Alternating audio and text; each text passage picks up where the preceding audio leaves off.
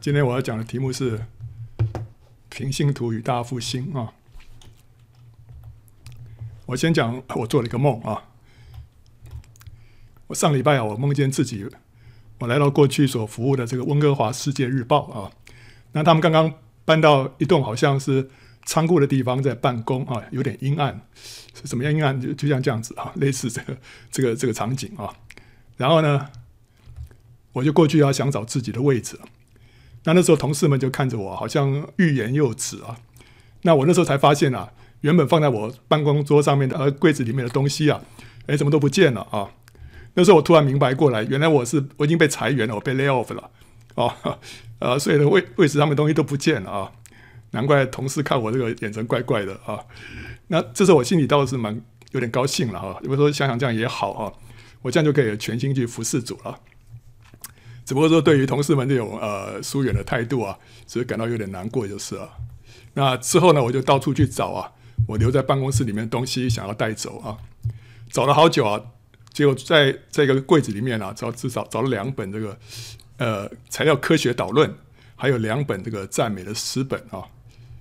那这个材料科学导论是什么？是我大学里面所学的，因为我是我学材料科学的。那后来我这这门科呃这科目啊。我也曾经在一所这个工学院里面教过啊，因为那时候我在那边教书啊，我也教过这门课啊。那赞美诗本呢，是我在办公室团契聚会的时候所使用的。OK，好，那我做的梦就这样子而已啊。好，那这个梦的解读是什么啊？第一个就是我已经被这个世界开除了啊，原来报社叫《世界日报》啊，所以我已经被这个世界开除了，我就不再属于这个世界了啊。好，那这个很好，对不对啊？那这个世界也越来越暗淡，没有希望了啊。那因为他那个办公室本来是很明亮的，那么现在搬到一个地方，越来越暗淡啊。所以让我看到，就是说这个世界是已经是啊没有什么希望了啊。那我也我也不再属这个世界了。那我在这个世界里面所留下来的一点东西啊，一方面是属世的工作，就那个材料科学，那是那属于我的专业啊。那另外一方面呢，是属灵的服饰，就讲到诗歌本。好，那这讲这个到底，呃，梦到这个到底是什么意义？我觉得主在透过这个梦啊，在叫我要分享有关于代职侍奉的事情，就是一手做工啊，就是上班了，啊；那一手拿兵器，就是祷告跟传福音啊。所以今天我要讲的这个题目，就是从这个梦开始了啊。我认识在美国的时候留学啊的时候信主的啊。那我信主之后，我就很想改念神学啊，啊，全时间服侍主。可那时候主就给我一段这个《使徒行传》十八章三到四节的话哦，那怎么说呢？他们亚居拉看百基拉本是制造帐篷为业，保罗因与他们同业，就和他们同住做工。每逢安息日，保罗在会堂里辩论，劝化犹太人和希利尼人。OK，好。所以那时候我在仰望主啊，到底我是不是应该去念神学啊？主就给我这一段话，所以那时候我就很清楚啊，主是呼召我成为一个代职侍奉的啊，就是平常呢啊支支帐篷，可是到了安息日呢，呃、就就可以去啊会堂里面去服侍啊，是这样子的。那后来我就跟 Joey 结婚了，我跟那位 Joey 结婚之后，我就有三年的时间到 Joey 所开拓的教会去全时间服侍主啊。OK，这张照片是是我跟 Joey 结婚大概一个多月之后所照的啊。那时候我们就带着弟兄姊妹们啊去参加这个冬令会啊，是一场退休会。好了，Joey 在哪里啊？第一排。Joey 在这儿啊。嗯。OK，那我呢？我在后后，后边。OK，好。所以你看到这个这些弟弟兄姊妹都非常爱主啊。这个过年期间跑去参加冬令会的啊，所以这是一个很爱主的。呃，教会是这个就会开拓出来的。那我因为跟他结婚了，我就我就空降啊，直接去当牧师了啊。好，但是这三年期间呢，虽然神的恩典非常丰富啊，教会弟兄姊妹呢也很爱我，很支持我，但是我自己觉得十分的辛苦。为什么？因为属灵的圣量还不够成熟，人生的阅历也不够多，却要扮演一个牧师的角色啊。那个时候每周我要主领好几堂聚会，要讲好几篇道。那每一次聚会完，就好像爬过一座大山，然后准备面对下一座大山，好，所以这个压力蛮大的。就知道后来啊，后来就染上那个肺结核哦，三年之后，那时候就大病一场，所以才退下来啊，转为代职服侍，回到当初神对我的呼召。那从此之后，我就可以按着自己成长的步调来跟随神，不再需要勉强扮演一个自己所不是的角色。这个实在是主的怜悯跟恩典啊！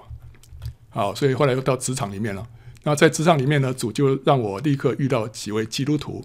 我们就一起为所在的研究机构祷告，成立团契，向同事传福音啊。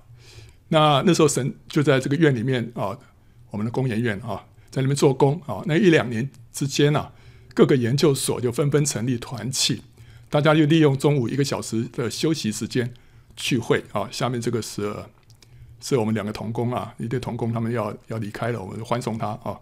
那我在哪里？我我在这儿啊，那时候比较瘦啊。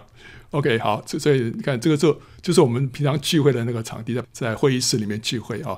所以弟兄姊妹就中午过来啊，这个那那些福音朋友也是中午过来听到，嗯所以很方便啊，可能不需要从家里到教会，他们在只要到呃一层同一层楼另外一间这个会议室里面就可以聚会了，所以这个对他们非常方便啊。然后呢，那个团契的成员就超越宗派啊，有来自福音派、灵恩派，还有召会，还有没有教会的弟兄姊妹都有啊。那大家就同心合意的兴旺福音，不分彼此。我们深知道这就是神赐给我们的禾场。那时候我们向神所发出的祷告就是说：主啊，求你将这山地给我，Give me this mountain 啊。这是谁谁讲的话？约书亚？不是约书亚，这是加勒说的。哦，加勒对，在约书亚记十四章啊、哦、六到十五节那边，加勒那时候对约书亚说：“说求你把这个山地给我哦。”那个因为那时候他那个时候他们去窥探迦南地的时候，他们就看到这个希伯伦，希伯伦是迦南地当中的迦南地，那那边产出的那个葡萄啦什么都非常的这个丰硕很大，所以那个加勒啊。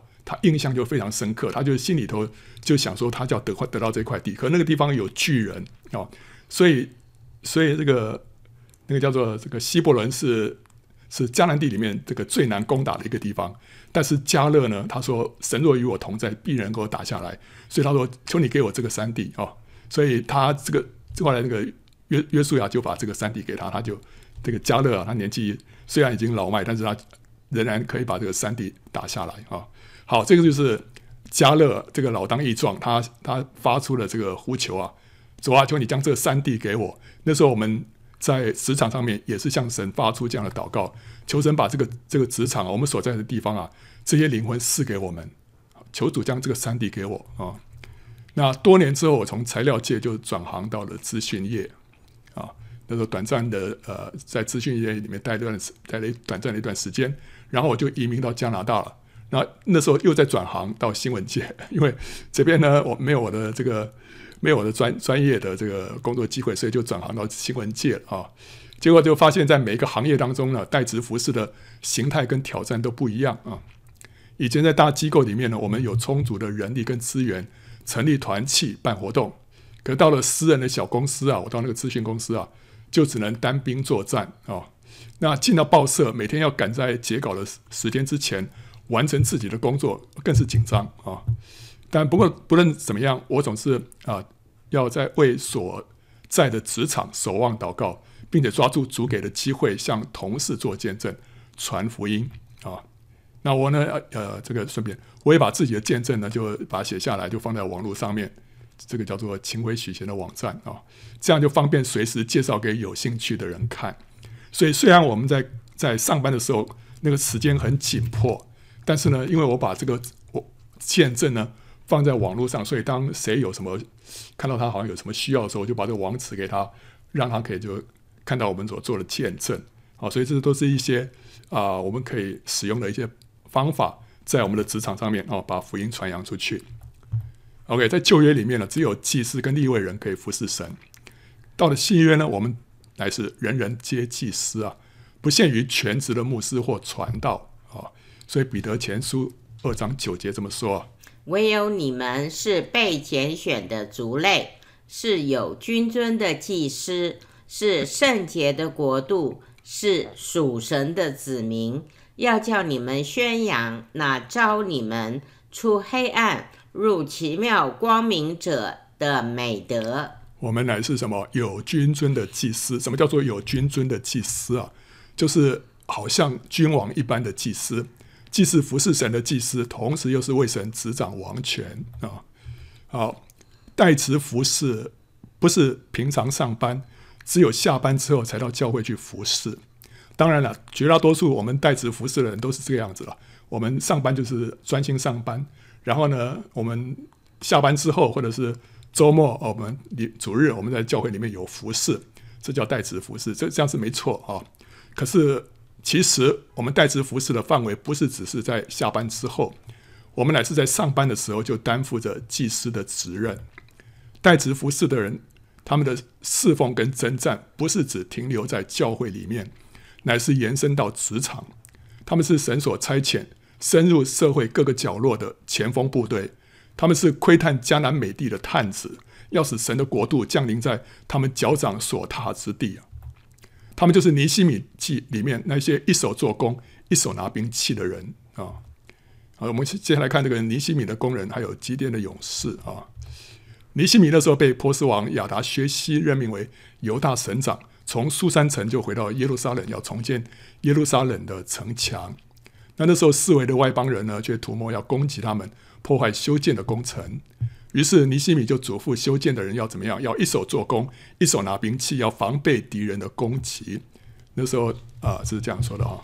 从那日起，我的仆人尼西米的手下一半做工，一半拿枪、拿盾牌、拿弓、穿铠甲，官长都站在犹大众人的后边，修造城墙的。扛抬材料的老百姓，都一手做工，一手拿兵器；修造的人都腰间佩刀修造；吹角的人在我旁边。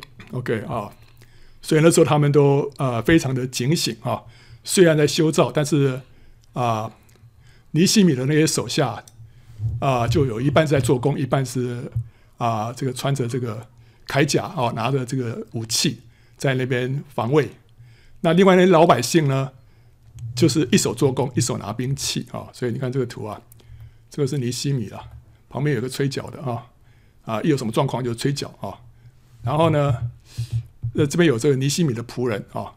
那这这几个呃，上面图这几个是是拿着枪啦、盾牌、弓，还有穿着铠甲啊。他另外还有一半是在做工的。那这个是老百姓啊，好，他们一手做工，一手拿兵器。修造城墙的呢是腰间佩刀啊，OK，所以他们就是在这样的一个环境之下啊，非常警醒，但是同时也在做工啊。那时候跟尼西米同时期的有个以斯拉，以斯拉是文士，这个文士算是全职侍奉的人啊。那尼西米呢是代职侍奉者的榜样，他一方面他担任公职啊，他是一个省长，同时他也做主的工，他一方面执行公务，一方面也不住的祷告。我们在尼西米记里面看到，尼西米常常在祷告，不住在祷告。他话讲一讲之后，他就跟神发出祷告啊。他自己就是一个一手做工、一手拿兵器的人。一手做工、一手拿兵器，意味着这个人虽然忙于工作，灵里面却是警醒的。他随时准备好要运用神所赐的属灵权柄啊，要来对付仇敌。他们就像是基甸那三百个勇士啊，是用手捧着甜水的。其余的人却都是跪下来喝水，啊，这个是基甸啊。那时候啊，基甸就呼召了啊，总共三万两千个人呐，跟随他。后来神说：“哇，这个人太多了。”后来说那些害怕的人可以回去，就两万两千个人都回去了。那剩下的剩下一万人，那他们就把神就叫他们说把他带到溪水旁啊，来。基甸就带他们下到水旁。耶和华对基甸说。凡用舌头舔水，像狗舔的，要使他单站在一处；凡跪下喝水的，也要使他单站在一处。于是用手捧着舔水的有三百人，其余的都跪下喝水。耶和华对基甸说：“我要用这舔水的三百人拯救你们。”将米甸人交在你手中，其余的都可以各归各处去。你知道米甸人有多少吗？米甸人至少有至少有大概十三万五千人，十三万五千人，神说要用这三百个人来胜过他们。呃，但是这三百个人是有什么特色哈？是用手捧着甜水啊，就是你看中间这个图啊，他这个头抬起来，他就是把水这样舀起来，好像舔舔着喝。旁边左边的三个都是趴下来喝啊，用手捧着甜水，意味着他们在解决自己的生计问题啊。喝水就是解决生计问题嘛。他仍然眼观四方啊，留意敌方的动静，他灵里面是警醒的。跪下来喝水呢，则是埋头解决生计问题，无视视为可能的危机。那三百个勇士啊，虽然只是极少数啊，但在神的眼中却远胜过那因惧怕而离开的两万两千人和不警醒的一万人。神就借着这三百个人击败了十三万五千个来犯的敌军，拯救了以色列啊。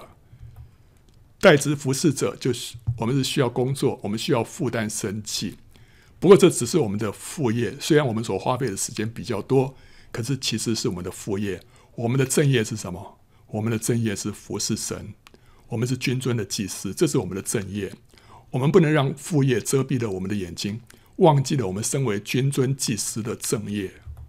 当我们在工作的时候，我们仍然留意圣灵的指示啊，以至于当神把福音对象带到我们面前的时候，我们可以说出神要我们说的话，做出神要我们做的事。约瑟被下在监里面的时候，神与他同在啊。私欲就把监里面所有的囚犯都交在约瑟的手下。约瑟虽然事情非常的忙碌啊，哦，对不对？他需要上班啊，他在监牢里面上班，但是他留意到被关的酒政跟善长面带愁容，他就主动关心，为他们解梦。这就后来。这是成为他后来被法老高举的契机，所以约瑟他是一个警醒的人啊，他等于是一手做工，一手拿兵器啊，那非常警醒。所以神会把人带到我们面前来，当神使这个球啊滚到我们面前的时候，我们就要立刻跟上，把球踢进球门，不是呆呆的看着球从我们面前滚过去。你要知道，说有的时候神就是把一个人带到我们面前来。他心里有有心事，这时候神要你要透过你对他说话，你不能呆不能呆呆的，呆呆没有反应啊，不知道神要你做什么。我们要 alert 啊，我们要要警醒啊。所以那个彼得前书三章十五节这么说哈：只要心里尊主基督为圣，有人问你们心中盼望的缘由，就要常做准备。以温柔敬畏的心回答个人，要常做准备啊！要常做准备。OK，那我们这些带职的人，我们要带着极大的企图心进入职场、进入社区，要好像基督的精兵，要为主来攻城略地啊！我们要也要像一个精明的商人，常常留意身旁的商机啊，思想怎么样为主得人啊！我们是神安置在职场里面的守望者跟救生员，随时警醒，准备拉拔正在溺水的人。不过，我们也要像羊啊，进入狼群之中，需要灵巧像蛇，驯良像鸽子。我们行事要有智慧，凡事要认定主。我们不凭着自己的血气，不越过主所量的界限。我们要常常隐藏在主的翅膀的荫下啊！所以，呃，这个不是。不是我们凭着自己的血气啊，热心，我们一定要有神来的智慧啊，在这个职场当中啊，为神做美好的见证。主在末世会再度赐下圣灵的大浇灌，终极应验约珥书的预言啊。以后我要将我的灵浇灌凡有血气的，你们的儿女要说预言，你们的老年人要做异梦，少年人要见异象。在那些日子，我要将我的灵浇灌我的仆人和使女，在天上地下，我要显出奇事：有血，有火，有烟柱，日头要变为黑暗，月亮要变为雪，这都在耶和华大而可畏的日子未到之前。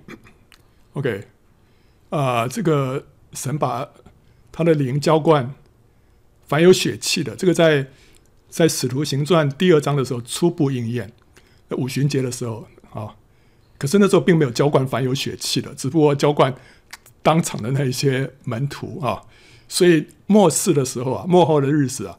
这个预言还会终极应验，那时候这个浇灌是更大规模的，遍地神会把他的灵浇灌下来，而且在什么时候呢？在耶和华大而可畏的日子未到以前，就主再来之前，神会赐下一波大复兴啊！只有终极的应验约珥书的这段预言啊。那这在这一场这个末日的大复兴当中，代职服侍的人就是平信徒啊，会扮演非常重要的角色啊。尤其在全职服侍受到限制和逼迫的一些国家里面，更是如此。神会在中国也赐下大复兴，可是你不能仰赖那些全时间的传道人，因为在中国全时间的传道人会受到很大的约束跟限制，所以神会兴起谁？神会兴起那些平信徒，把这个复兴带下来。好，那全世界其他各方各个地方也不用说了，神会兴起平信徒来。这些平信徒不是基督教界里面的名人。多半都是默默无闻的小人物啊，其中也包括家庭主妇。但是神要借着这班人带下大复兴，为什么？使荣耀单单归给神自己，不归给任何人啊！在哥林多前书第一章有这么一段话说：神却拣选了世上愚拙的，叫有智慧的羞愧；又拣选了世上软弱的，叫那强壮的羞愧。神也拣选了世上卑贱的、被人厌恶的，以及那无有的，为要废掉那有的，使一切有血气的，在神面前一个也不能自夸。所以神为什么要兴起无名小卒啊？让荣耀完全归给神啊！那荣耀完全归给神。那这些人虽然只是平信徒啊，却都是君尊的祭司。他们既如祭司向神献上祷告的香。也像是君王执掌权柄，传扬福音啊，在这个十九世纪有一个祷告会大复兴啊，那是在一八五七年的时候，在美国爆发一场由平信徒发动的复兴，称为祷告会大复兴。那时候在发生爆发是在纽约啊，那时候纽约市的中产阶级呢，已经从市中心搬到市郊，市中心都被商业建筑跟欧洲的新移民取代，所以那时候。那个纽约市中心的那些那个 house 啊，single house，这个是就是独栋的那个房子都都被拆掉了，都是盖成这个大楼或者是这个大厦公寓啊、那已经没有那个中产阶级了。那那时候因为人就这样呃人口就这样往郊区迁去，所以当地那个教会啊会友就流失啊。那时候位于曼哈顿区的富尔顿街的北荷兰改革宗教会呢，因为这个会友就不断流失啊，他们就聘请原本在做呃商人的这个叫做兰菲尔啊，担任他们的宣教士，那要积极从事探访工作，他们希望争取一些新移民加入他们的教会啊。那经过几个礼拜的努力探访之后，成效有限啊。这个时候兰菲尔就灵机一动啊，圣灵就感动他，要决定要改变策略，他决定在每周三中午召集一个超宗派的祷告会。邀请在市中心工作的商人参加，让他们有机会呢，将心里面的各样压力，在周间中午这短短的一个小时之内啊，借着祷告交托给神啊。那为为什么他们会有压力啊？呃，因为这个当时的情势是这样子啊，在过去四十年当中啊，纽约市的人口已经从十二万人激增到八十一万人，成长了六倍以上。那时候社会又急速的工业化。种种剧烈的变化呢，导致社会压力升高，暴力事件频传。当时又是在美国南北战争的前夕，大概四年之后，南北战争就爆发了啊。所以那时候关于蓄奴的问题哈，是很大的这个啊争议啊，也导致这个这个社会里面的一些呃，这个叫做紧绷啊，那个关系的那种紧张啊。那时候经济也面临危机，所以人心呢浮动不安。那兰菲尔他就到处派发传单了，啊，邀请人来祷告，传单上他写的说什么哈？他说：“呃，我需要多长祷告呢？哦，呃，How often should I pray 啊？”他说：“当祷告词浮现在我心中的时候，我就该祷告；当我看见自己需要帮助的时候，我就该来祷告；当我感受到试探的力量的时候，我就该祷告；当我察觉到灵性正在下沉的时候，我就该祷告；当我受到属世之灵的攻击的时候，就该祷告。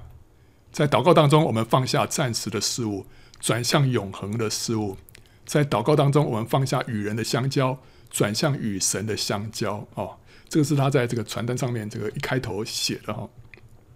OK，结果他们后来就在这个地方啊，这个这个改革宗教会啊啊、举行这个祷告会啊、那这个祷告会是在一八五七年的九月二十三号啊，这个中午十二点开始啊。在这个教会，那到了十二点半，只来了一个人啊，除了这个，除了这个当事人之外，只来了一个啊。到聚会结束的时候，总共也只有六个人啊。可这个兰菲尔他不气馁啊，他们就一起为啊未信主的家人跟朋友祷告啊。OK，到了第二个礼拜啊，参加的人数呢就增加到十六位了啊，啊不错。到第三个礼拜呢，到了三十位啊。那那时候三十位，他们就觉得尽要。多增加一个房间啊，不然的话啊做不下去。而且决定呢，他们以后每周五天啊，天天中午都有祷告会啊，这样子呢，大家随时都可以来啊。好，那这个结果呢，这个中午的祷告会它有一些特点啊，就是说它离这些商界人士上班的地点就很近啊，参加的人可以按自己的方便，在中午休息时间全程参加，或者只来几分钟都可以啊。然后聚会是超宗派的。就是欢迎任何背景的基督徒参加，啊，聚会就使用非宗派出版社的诗歌本啊，然后全部由平信徒领会，就除去这个宗派的色彩，也禁止讨论争议性的话题啊，就是宗派之间一些啊彼此不认同的一些这些那些话题啊，他们就禁止讨论啊。那聚会的时候，他们先唱一两首诗歌，之后就祷告啊。那中间也可以做简短的见证。但是没有讲到，因为大家觉得他们听到已经听得够多了，现在是要祷告的时候了啊。那聚会是准时开始，也准时结束。那神就在祷告会里面做工啊，结果大家就口耳相传，人数就增加了。结果九月底那时候祷告会开始，到了十月间啊，纽约就爆发了第一次的全球性的金融危机啊，有十八家银行止付啊，就关门，因为现金不够了，就止付了，所以大家就。就要挤着要要提钱都提不到了啊！那美国那时候有近全美有近五千家企业就破产了，光是纽约市就有十万个人失业啊！所以这个是那时候啊爆发金融危机的时候，这个大家在银行外面啊提不到钱啊啊人心惶惶。这时候有许多人就涌进祷告会向神祷告。到了十月底的时候，每天都有上百个人参加祷告会啊。这个富尔顿街的这个教会的场地呢，就已经不敷使用了。结果这时候市中心的其他教会啊，也就纷纷效法这个兰菲尔的做法，开放场地，召开每天中午的祷告会。结果呢，一召开啊，马上立刻爆满啊！这个消息后来就被媒体大幅的报道，后来就克里夫兰、圣路易、匹兹堡、芝加哥、费城、波士顿等等啊，都随之跟进了。结果每天中午，每个城市都有五千到一万个人。参加祷告会啊，啊，所以非常复兴。祷告的结果，主流教会的聚会人数增加了近五十万人，大批的新人信主，信徒的灵性更新，道德提升。到了一八五八年的五月啊，纽约市的八十万市民当中，有五万个人是新得救的。这场复兴之火啊，继续燃烧到爱尔兰、苏格兰、威尔斯、英格兰、欧洲、南非、印度、澳洲跟太平洋岛屿。它是第一个在美国爆发，然后扩展到全世界的复兴啊！在它之前有这个第一次觉醒啊啊，这个那但是那个范围还是在美国内部，但是这个是第一个在美国爆发之后扩展到全世界的复兴啊！许多大复兴都有主要的灵魂人物，例如威尔斯大复兴的罗拔士，还有阿苏沙街大复兴的这个西摩，还有第一次大觉醒的爱德华兹。还有第二次大觉醒的这个芬尼啊，每一次都有这些灵魂人物。但是呢，这个一八五七到五八年的这个祷告会大复兴，除了由兰菲尔起个头之外啊，都是由不知名的代词基督徒来领导。神使这把复兴的火烧到全美国和世界各地啊。另外有个东非大复兴，也是由平信徒领导的。有一个医生啊，叫 Church 啊，丘渠，他是美国剑桥大学毕业的医生。那时候他们受到这个前面这、这个剑桥七杰的影响，所以这个剑桥大大学出了很多宣教士。那这个一九二七年的时候，他这个二十八岁的这个丘奇啊。他也去宣教，他就到达了东非这个卢安达啊，进行医疗宣教。卢安达在这儿啊，然后呢，经过两年辛劳的医疗服务之后啊，到一九二九年，丘奇就感到灵里面十分的枯干，就跟一位年轻的非洲弟兄啊，席邦比啊，一同追求圣灵充满，以活出得胜的生活。经过两天的祷告跟查经，他们经历到圣灵的变化大能。丘奇说，在神无比的恩典中，他与我相遇，他使我的老我走到绝境，使我思想改变，以至于能够领受五旬节的全能。这当中并没有耀眼神奇的场面，唯一特别的恩赐就是看见这个能够转变人心的异象，就是复活的基督自己。一般公认这就是东非大复兴的开始。丘渠跟席邦比就把心中的复兴之火呢，带到丘渠所建立的这个加西尼医院当中，使得全院的员工都深切的悔改而归向主，他们都还还在公开公开承认自己所犯的罪哦，所以那个那个认罪的这个那个灵啊很强，在这个医院里面运行，所以让这个整个医院啊得到复兴。那这些被复兴过的人，他们就组成福音队，再把这个复兴的火传到卢安达内陆还有相邻的这个普隆地啊。丘吉并不是一个辩才卓越的讲员，但是他能够谦卑的配合任何与他同工的人，坚持人人平等，不论对方的性别、肤色、国籍、种族为何啊。他毕生为复兴效力，却不创立新的宗派，也不受暗慕啊。丘渠左边那个，中间那两位是复兴运动当中的两个，也是也是很关键的呃非洲的同工啊。那东非大复兴是一个由平信徒引发。由平信徒传递的灵性复兴运动，是二十世纪非洲最大的一场复兴。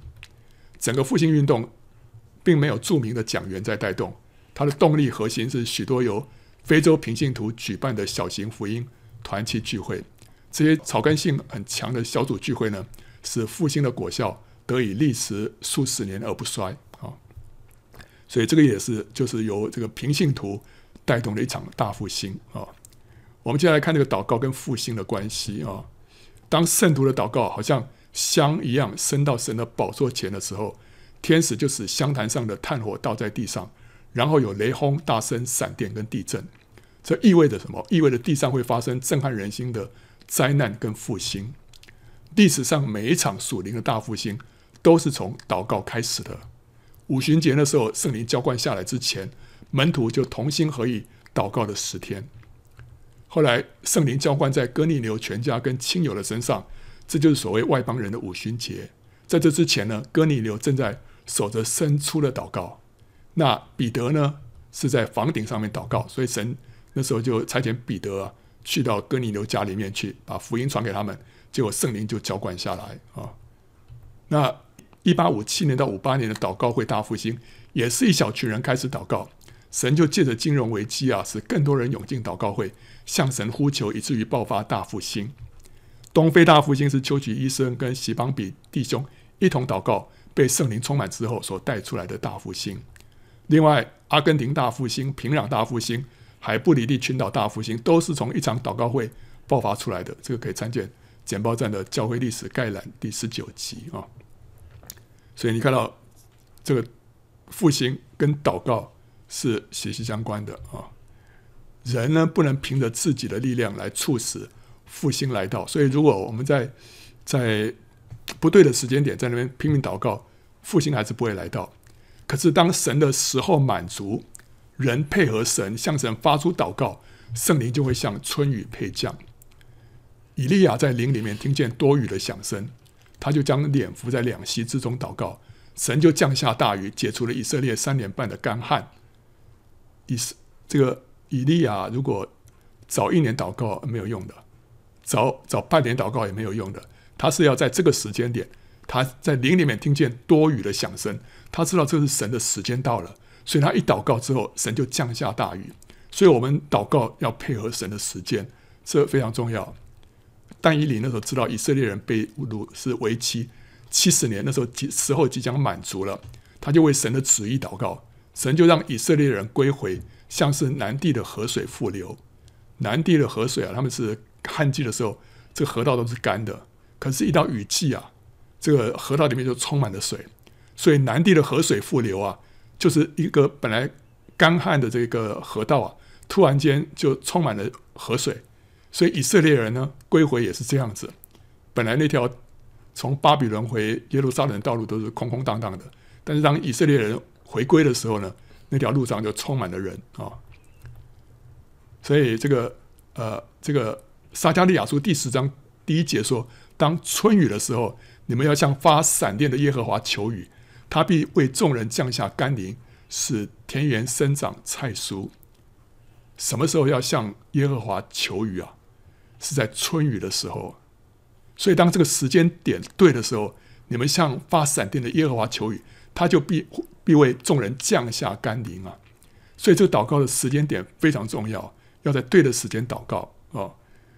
使徒行传的五旬节啊。圣灵大浇灌啊、这个是教会时代的秋雨，就是早雨啊、就是就是以色列人那那个他们是秋天播种，春天收割的，所以在他们播种之前会降下秋雨，这个就早雨，为了使地软和，准备播种。所以在灵意上面，这就是神在那个时候降下圣灵，就是为了让教会诞生啊、这个降下这个属灵的种子，让教会诞生。当基督再来之前，就是。的这个圣灵大浇灌是教会时代的春雨，就是晚雨啊，最后一场雨，目的是什么？为了要让谷粒饱满，准备要收割，这就是指的得胜者要被提。所以在得胜者被提之前，在教会时代要结束之前，会有一场春雨啊。那我们必须要认得出来，现在就是春雨的时刻了。这就是这个时刻，就是我们要向发闪电的耶和华祈求幕后的圣灵大浇灌。所以这是这是一个非常关键的时刻，我们要向神求雨，要向神求复兴啊！那时候，呃，主耶稣怎么说啊？耶稣又对众人说：“你们看见西边起了云彩，就说要下一阵雨，果然就有；起了南风，就说将要燥热，也就有了。假冒为善的人呐、！”你们知道分辨天地的气色，怎么不知道分辨这时候呢？主耶稣要我们能够分辨这个时候，好，要分辨的时候，我们这个那些假冒为善的人，他们知道分辨天地的气色，但是呢，更要紧的，神的时刻，我们需要能够分辨啊。所以在历代志上十二章那边有说，以撒家支派啊，有二百族长都是什么，通达时务。知道以色列人所当行的，他们族兄弟都听从他们的命令。这两百个人，他们的特点是通达时务。什么叫通达时务啊？英文是说 understood the times。他们知道那个时间点，他们知道时间点，and knew what Israel should do。他们知道这个时间点，以色列人应该要做什么事情。所以这个是这个是非常重要的。我们需要 understand the times。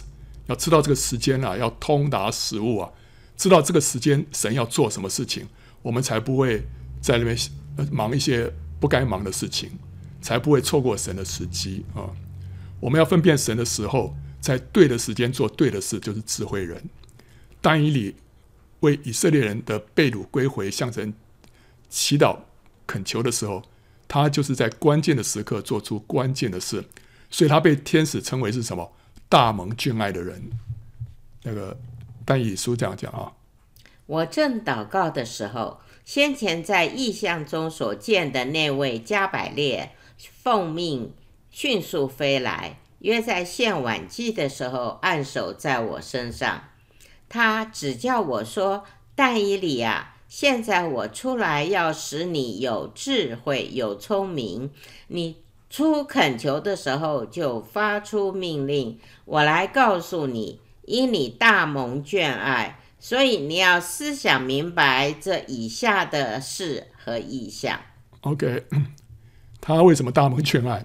因为他在在对的时间点发出对的祷告，做出对的事情。所以这个在但以理书里面，大概但以理有三次被说是大蒙眷爱的人，蒙神所爱的。OK，所以我们也很重要，因为你在对的时间做对的事情，你就说摸着神的心啊，神的心是何等的得安慰啊，懂吗？这个时候，神要有人在这个时间点做出这个关键的事情，关键的事，所以我们我们一定要知道神的时间啊。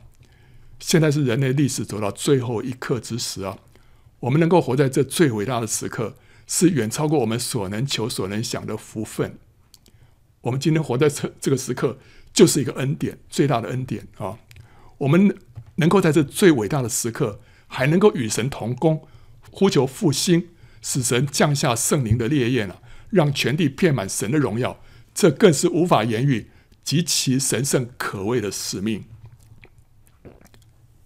所以你要知道，我们现在所在的位置啊，我们不能做糊涂人呐，让这个历世历代圣徒所切望却无福见到的机会，从我们眼前白白的流失，那会成为我们在永世里面最深的懊悔。我们已经站在这个这个门口了，我们已经站在这个关键点了，结果呢，我们什么都没做，我们这会成为我们最深的懊悔啊！灾难是孕育出复兴的温床啊，所以呃，一八五七年的金融危机呢，促使人的心转向主，以至于爆发祷告会大复兴。今天神也借着各样的灾难，在预备环境，准备赐下大复兴。我们要看见神的手，就抓住时机，要趁势而做。事实上，在这个全世界因为这个新冠疫情而封城锁国以来啊，复兴已经在神的儿女当中悄然展开了。许多人的灵性在过去两年之间发生厉害的突破跟翻转了，但这只是。以利亚仆人所看到的那巴掌大的云彩啊，只是预告他后面还有一场更大的豪雨将要降临。所以，我们当中我们知道有许多弟兄姊妹就是在过去这一两年当中被神复兴的。你知道，这只是那巴掌大的云彩，后面还有一个更大的复兴要临到。那神先兴起这些人啊，让这些人先得到复兴的目的是什么？就是为着大复兴预备火种。他们将是要呼求大复兴、迎接大复兴的那一班人。那当我们呼求复兴的时候，复兴也会从我们身上开始啊。像东非大复兴的秋菊医生、医师啊，跟西邦比弟兄啊，他们领受了圣灵充满，就把这个火传递出去，就引发了连锁反应。末后七年大灾难爆发之前，天使要为十四万四千人盖上神的印记，这个印记就是圣灵啊。意味着他们将要领受双倍的圣灵，成为神的长子。因为这些人他们本身本来就已经有圣灵了，这些都是基督徒哦。但是神还要给他们加上印记，意思就是说他们要得到双倍的、双倍的祝福。长子得的祝福是双倍的，所以他们成为神的长子。他们就是启示录十二章里面，在敌基督翻脸之前啊，率先被提的那个男孩子，也是启示录十四章里面。那些出手的果子，所以这些是神的长子，是神的众长子哦。然后呢，会领受双倍的圣灵。什么时候领受呢？就是在七年大灾难爆发之前，就是我们现在这个时刻。我们现在这个时刻是受接受神印记的这关键时刻。领受双倍的圣灵，就是更加丰富的被圣灵充满，远超过原有的度量。所以，我们不要以现有的恩典为满足啊！我已经被圣灵充满了啊！我已经这个 神的同在很丰富了。不是啊，你只要求主要扩大你的度量，要向神求更大度量的圣灵充满。因为现在是这个时间点，我们在这个时间点求是一个对的时间啊！神会垂听啊！因此呢，我们就鼓励弟兄姊妹们要组织或者加入祷告会啊啊，为家人。亲友的病得医治，灵魂得救，祷告，为职场跟社区来祝福跟守望，求主降下幕后的春雨，也求主加添我们的渴慕，扩充我们的度量，领受双倍的圣灵。现在正是关键的时刻，主必要垂听这样的祷告，做快速的工作，我们也必看见神的荣耀。所以做一个总结，基督再来之前，神要降下圣灵的春雨，爆发大复兴。我们要认清神的时刻，为神的旨意来祷告祈求。许多默默无闻的平信徒会在这波大复兴当中被神大大使用，就像祷告会大复兴和东非大复兴那样。这些平信徒就是一手做工、一手拿兵器的人，他们也像基甸的三百勇士，即使忙于生计，灵里面仍然是警醒的。他们要带着极大的使命感跟企图心进入职场或者社区，成为守望者，为神攻城略地，抢救灵魂。职场和社区就是他们的合场。好，那最后再补充一个，呃，囤粮送炭啊，囤积粮食啊，雪中送炭。如果你不知道该怎么样奉献你的十一奉献啊，你可以考虑买一些 U 盘，就是随身碟啊，把这个圣经简报站里面的视频跟这个 PowerPoint 档啊下载到里面。中国有许多渴慕主道的人，他们收看不到简报站的信息，那这时候你就可以把这些 U 盘啊寄送给他们啊。那这就是善用现有的资源为主做生意，使更多人蒙恩啊。